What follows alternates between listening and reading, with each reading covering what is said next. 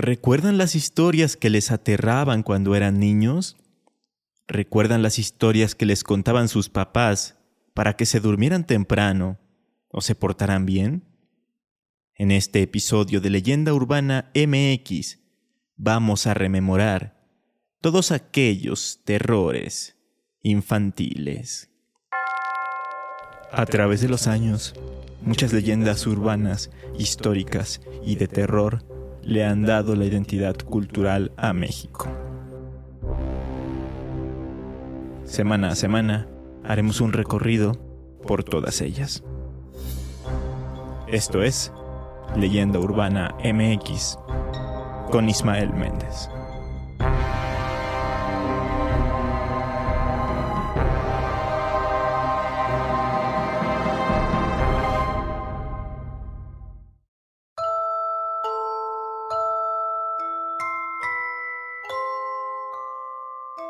En muchos países del mundo es común encontrar historias que se les cuentan a los niños con la intención de darles una lección, de advertirles sobre ciertos peligros o simplemente para que se porten bien. Sobre esto quería hablar desde hace ya algunos meses en el marco del Día del Niño. Sin embargo, como recordarán, estuve afónico por aquellas fechas y no logré grabar ese episodio. Y la verdad es que ya no me quise esperar hasta el próximo año para contarles estas historias. Historias que, como bien les mencioné, nacieron con propósitos muy específicos, como una forma de educar a los niños sobre posibles peligros o situaciones que deben evitar, o incluso como una forma de preservar la cultura y las tradiciones locales. Sin lugar a dudas, el más famoso de estos relatos es el del coco. Es tan popular a nivel mundial que incluso ha aparecido como un gag en episodios de Los Simpson. Pero a pesar de ser tan conocido, creo que a muchos no nos queda claro quién o qué es el coco y cómo luce. Así que empecemos hablando de él.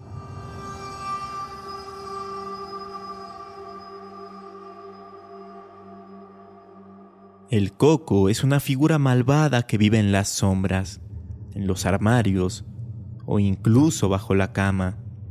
Espera a los niños traviesos o desobedientes para llevárselos. Es común que muchos padres les digan a sus hijos que si no obedecen, el coco se los va a llevar o el coco se los va a comer. Pero estoy seguro de que nadie tiene en su cabeza la imagen del coco es un ser misterioso y etéreo, además de que suele variar de cultura en cultura. Pero antes de entrar de lleno con sus diferentes aspectos, vamos a ver de dónde viene este personaje. Y es que su origen es difuso y es difícil de rastrear, pero todo parece indicar que la leyenda surge en Europa, ya que distintas fuentes afirman que el coco deriva del folclore de alguna cultura del viejo continente, y que fue digamos la evolución de unos duendes de barba y vello en el cuerpo que vivían en los hogares de las familias por allá del año 1500 después de Cristo. Sin embargo, hay quienes dicen que el nacimiento del coco se dio en las culturas ibéricas de las actuales España y Portugal.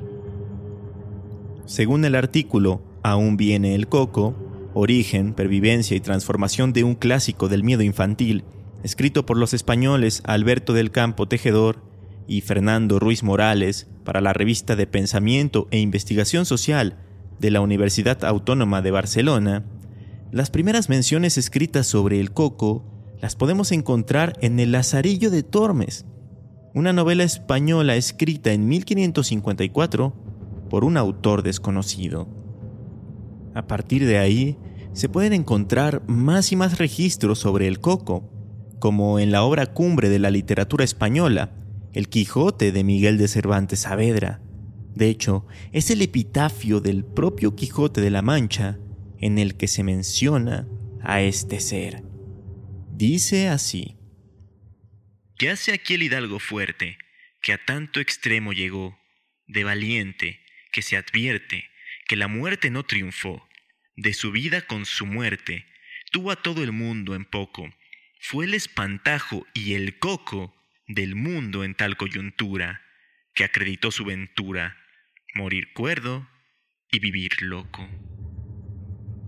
Podemos hallar más menciones sobre el coco en textos de Lope de Vega o Francisco Quevedo, todos ellos autores del siglo XVI y XVII. Pero lo que me parece sumamente interesante, y que de igual forma se menciona en el artículo antes citado, es que también se fue extendiendo la creencia del coco y se fue preservando gracias a las nanas, también conocidas como canciones de cuna. Y claro, ¿cómo podemos olvidar el clásico Duérmete niño, duérmete ya, que ahí viene el coco y te comerá?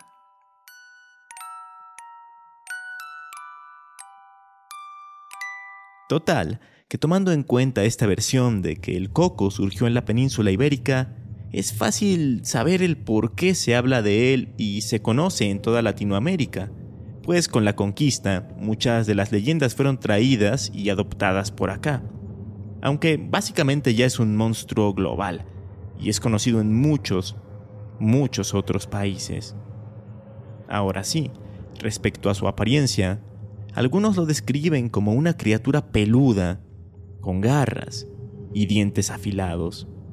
Otros como un misterioso hombre sin rostro. Algunos más como un ser similar al diablo. Y, por supuesto, está también la idea de que no tiene un aspecto definido, como si nunca se le hubiera visto. Esta última es quizá la más perturbadora porque siendo un niño y con tanta imaginación, te podías imaginar cualquier criatura aterradora. Y eso también se relaciona con el actuar del coco, porque siempre escuchábamos que nos iba a llevar. Pero ¿a dónde o para qué? Nunca se sabe qué es lo que hace específicamente el coco. Solo se sabe que realiza algo así como un secuestro.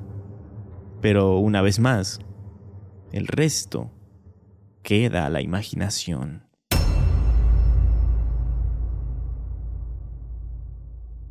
Por cierto, si se están preguntando el por qué este ser tiene un nombre tan curioso, también hay distintas versiones, como aquella que lo relaciona con la palabra griega kakos, que significa deforme, o con el latín cuculus, que se traduce como capucha, y hasta con manducus, nombre que daban los romanos a un personaje teatral que aparecía con una máscara de boca terrible y puntiagudos dientes.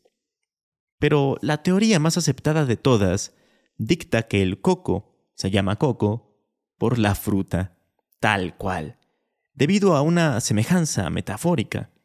Los tres agujeros de la cáscara del coco recordarían a los ojos y la boca de una monstruosa cabeza oscura y con algunos pelos. A veces, no hay que quebrarse tanto el coco con explicaciones tan rebuscadas.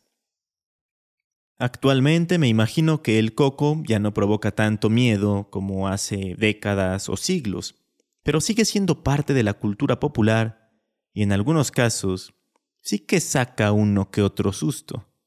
Recuerdo mucho que a varios niños les aterró un comercial de Cartoon Network que salió por allá del año 2008, en el que representaban al coco, sí como un monstruo grande y peludo. ¿Ustedes lo recuerdan?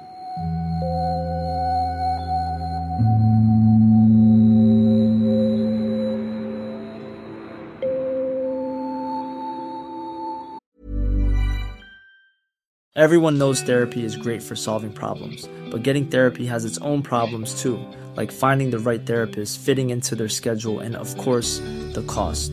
Well, BetterHelp can solve those problems. It's totally online and built around your schedule. It's surprisingly affordable too. Connect with a credentialed therapist by phone, video, or online chat, all from the comfort of your home. Visit betterhelp.com to learn more and save 10% on your first month. That's BetterHelp, H E L P. Hiring for your small business? If you're not looking for professionals on LinkedIn, you're looking in the wrong place. That's like looking for your car keys in a fish tank. LinkedIn helps you hire professionals you can't find anywhere else, even those who aren't actively searching for a new job but might be open to the perfect role. In a given month, over 70% of LinkedIn users don't even visit other leading job sites. So start looking in the right place. With LinkedIn, you can hire professionals like a professional. Post your free job on linkedin.com slash people today.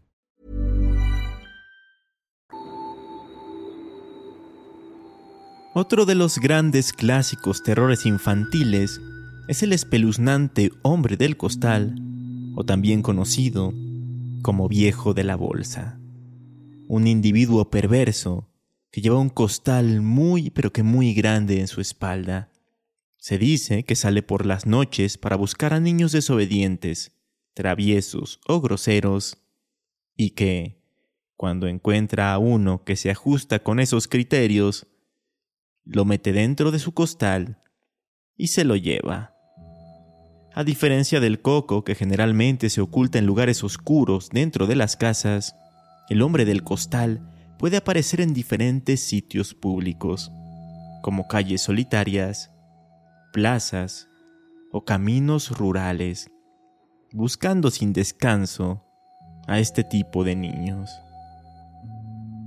Al igual que en el caso anterior, el origen de la leyenda tiene varias vertientes, pero también tiene en común el hecho de que proviene de España. Y es que una de las versiones más populares del hombre del costal se basa en la historia de un personaje, de un criminal de la vida real llamado Francisco Leona. Cabe aclarar que esta es una historia bastante fuerte, así que están todos advertidos. Este hombre, Francisco Leona, vivió a finales del siglo XIX y principios del siglo XX. Él era un curandero y barbero, quien en 1910 y a la edad de 75 años cometió el atroz crimen de Gador en la zona de Andalucía. Pasa que un día de aquel fatídico año acudió a él un enfermo de tuberculosis para solicitar sus servicios de curandero. Y según él, la manera más eficaz para curarse era beber la sangre de un niño y untarse su manteca. Tratamiento que el enfermo aceptó sin rechistar.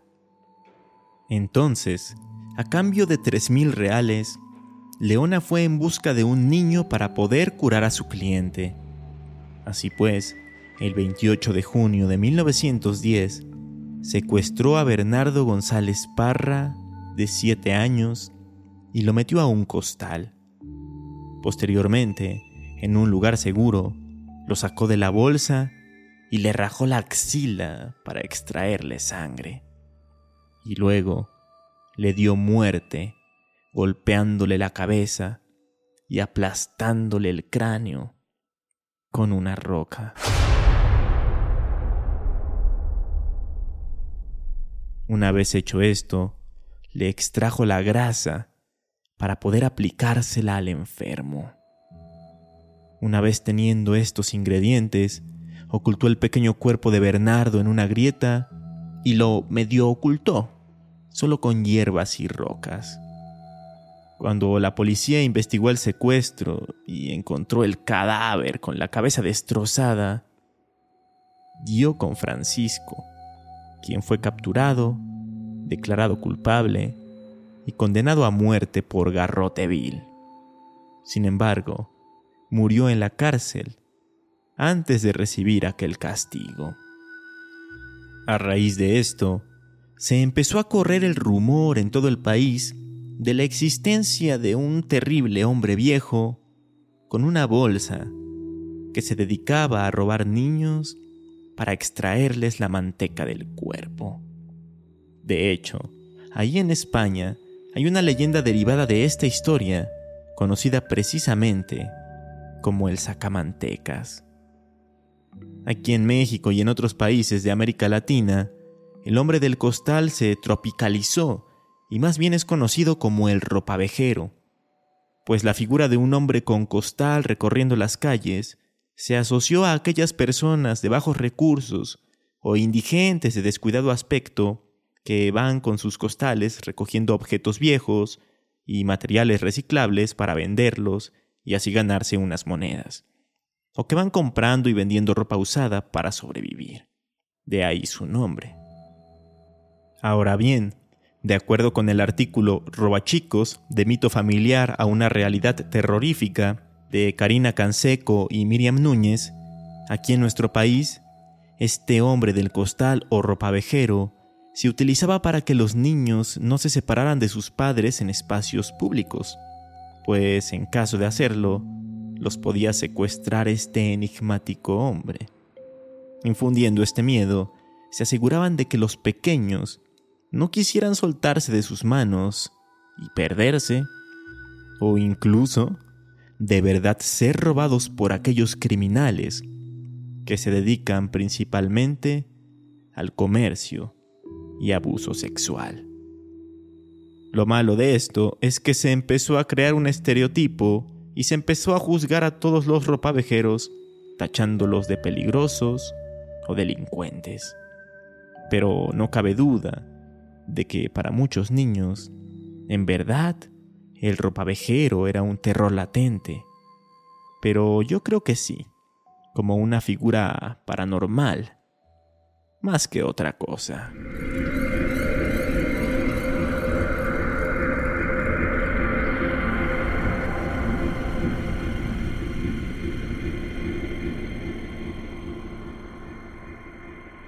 Conozcamos ahora otro terror infantil, pero uno derivado de una leyenda que se cuenta en localidades muy específicas del norte de la República Mexicana, como Mexicali y Sonora, porque no es tan universal. Es una leyenda, conocida como la vieja del cinco. Cuentan los locales que hace muchos años vivía una mala mujer que trataba de una forma horrible a sus hijos los golpeaba con tal fuerza que sus gritos se escuchaban en toda la cuadra, e incluso era capaz de dejarlos encerrados en su hogar durante días enteros. Cuando ellos crecieron y la mujer ya era una anciana, inmediatamente se fueron de la casa, dejando sola a la mujer, quien al verse en esa situación se sintió arrepentida por sus actos. Entonces fue a la iglesia para confesarse con el sacerdote, a quien le contó todas las atrocidades que les hizo a sus hijos durante años. El religioso, sorprendido por la confesión, le dijo que lo único que podía hacer para expiar sus pecados era viajar a Roma y allí buscar el perdón de Dios. Pero ella era muy pobre y se lo hizo saber. Así que él le dio la solución pedir limosna. No obstante, y para que la penitencia fuera aún más dura, le dijo que solo debía aceptar monedas de cinco centavos. Si le daban más dinero, tenía que devolverlo. Al salir de la iglesia, inmediatamente se puso en marcha con su cometido. Empezó a pedir cinco centavos a las personas que se encontraba en la calle. Y la gente, al ver que les rechazaba monedas de mayor denominación, se sorprendía, razón por la cual empezaron a llamarla la vieja del cinco o la señora del cinco. Como podrán imaginarse, la anciana no logró juntar el dinero suficiente para costear su viaje hasta Roma y falleció sin cumplir aquel objetivo. Por lo que aún después de su muerte, Mucha gente la llegaba a ver caminando por las calles, en la noche, con el rostro cubierto y pidiendo limosna. Solo que ahora, si alguien le daba más de cinco centavos, en lugar de rechazarlos, dejaba ver su rostro, el cual era el de una calavera, y luego maldecía a la desafortunada persona que con todas las buenas intenciones del mundo había intentado ayudarla. Por este espeluznante motivo, mucha gente evitaba salir a la calle si no llevaba consigo una moneda de cinco centavos. No fuera a ser que se le apareciera a esa señora, De igual forma, en las casas, las familias procuraban tener un recipiente con monedas de aquel valor. Y es que, cuentan, la vieja del 5 podía llegar a tocar a los hogares pidiendo su limosna, e incluso atravesar las paredes, si es que no le llegaban a abrir. Pero, ¿por qué se relaciona esta leyenda con los terrores infantiles? Bueno, pues porque la vieja del 5 empezó a cumplir con el mismo objetivo que el coco o el ropavejero. Los padres empezaron a decir a sus hijos que si no se portaban bien, iría por ellos la vieja del 5. De hecho, el escritor e historiador sonorense Ramón Noriega Rascón contaba que cuando era niño, esa historia le daba tanto miedo que procuraba irse a dormir temprano para evitar ser él quien tuviera que abrir la puerta y darle los cinco centavos a esa mujer sobrenatural.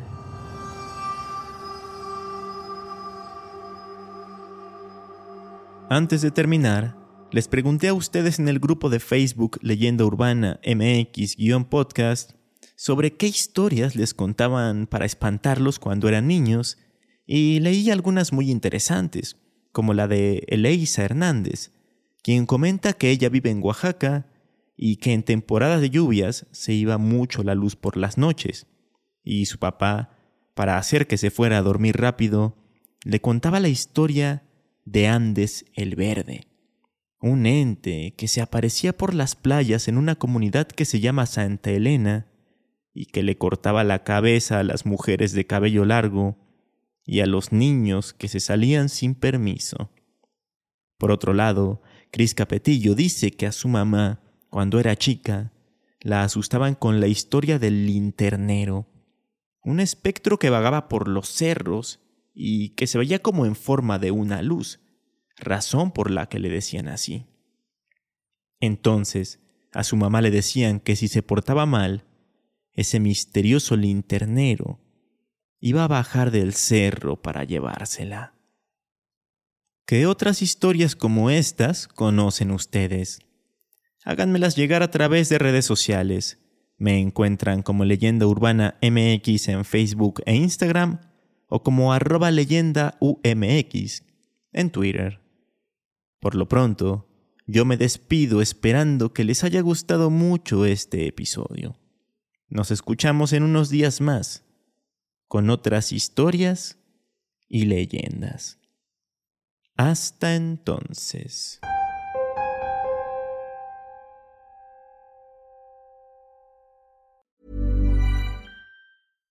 How would you like to look five years younger? In a clinical study, people that had volume added with Juvederm Voluma XC in the cheeks perceived themselves as looking five years younger at six months after treatment. Look younger, feel like you. Add volume for lift and contour in the cheeks with Juvederm Voluma XC. Reverse signs of aging by adding volume to smooth laugh lines with Juvederm Volure XC. For important safety information and to find a licensed specialist, visit juvederm.com. That's J U V E D E R M.com. Not for people with severe allergic reactions, allergies to lidocaine, or the proteins used in Juvederm. Common side effects include injection site redness, swelling, pain, tenderness, firmness, lumps, bumps, bruising, discoloration, or itching. There's a risk of unintentional injection into a blood vessel, which can cause vision abnormalities, blindness, stroke, temporary scabs, or scarring. Talk to a licensed specialist to find out if it's right for you.